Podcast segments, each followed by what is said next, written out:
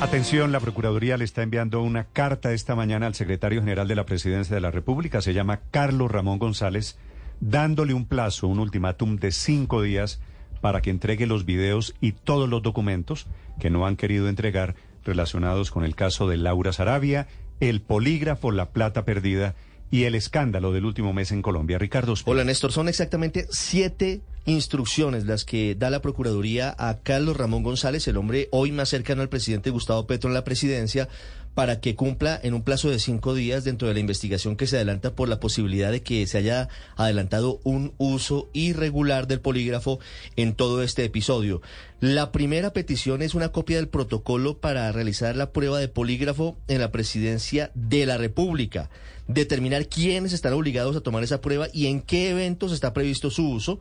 Dice eh, en este aspecto la comunicación de la Procuraduría que si bien Carlos Alberto Feria Huitago, el coronel Feria, jefe para la protección presidencial, a través de un oficio del 7 de junio, había informado que allegaba copia de ese protocolo, en la documentación anexa no obra dicho documento. Es decir, el coronel Feria manda un sobre, le dice a la Procuraduría, le adjunto el protocolo para el uso del polígrafo y no había ningún protocolo para el uso del polígrafo en ese sobre. La segunda petición que hace la Procuraduría es el nombre, el cargo,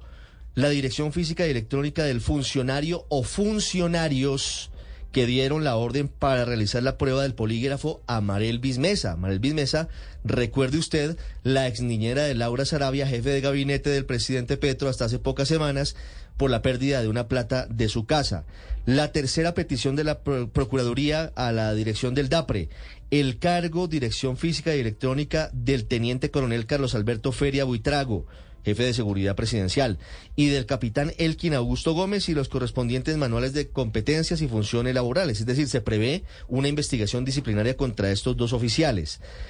Cuarto punto, y aquí este es muy importante porque es el centro grande de la polémica le pide la Procuraduría al DAPRE en un plazo máximo de cinco días una copia de la prueba poligráfica practicada el 30 de enero de 2023 a la ciudadana Marel Bismesa, al igual que el resultado obtenido y las grabaciones o registro fílmico de la misma. Dice la Procuraduría, documentación que, si bien tiene carácter reservado, la Procuraduría, en ejercicio de sus competencias, puede acceder a dichos registros, por lo que la reserva no es oponible como órgano de control como lo prevé el artículo 189 de la ley 1952 de 2019, circunstancia, dice la Procuraduría, por la que se reitera la necesidad de la entrega de los documentos. Pero, pero, Ricardo, la razón por la que no entregaron los videos de ayer ¿Es esta alegando que es un asunto de seguridad? deducimos que sí, deducimos que sí, porque si la Procuraduría cita la ley y el artículo donde dice que no es reservado para la Procuraduría es porque seguramente apeló a eso el DAPRE para no entregar los videos del polígrafo de, de seguridad va a ser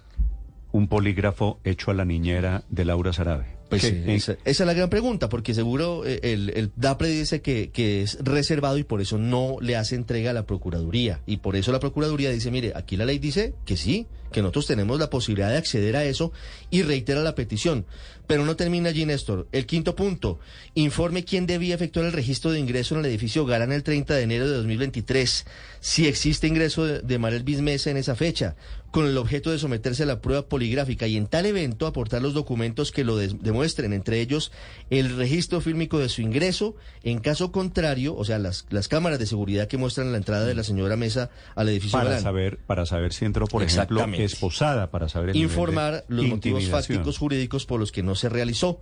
Sexto punto, le pide la Procuraduría a la Presidencia los nombres y cargos de quienes estaban de guardia en el edificio Galán en los turnos del 30 de enero. Se llegue copia de los correos electrónicos de autorización para el ingreso de vehículos en esa fecha y se indique el número de las placas de los vehículos del esquema de seguridad de Laura Sarabia y el nombre de sus correspondientes conductores, señalando sus cargos e información de contacto. Y el último punto es una copia del acto administrativo por el cual se concedió vacaciones al intendente John Alexander Sacristán Borges. El intendente Sacristán Néstor es el operario del polígrafo. El intendente, el intendente Sacristán es quien al final es el técnico que le conecta los cables a Marel Bismesa y es el que opera el polígrafo. Él es la persona que tiene muchas explicaciones para dar para saber quién le dio la orden.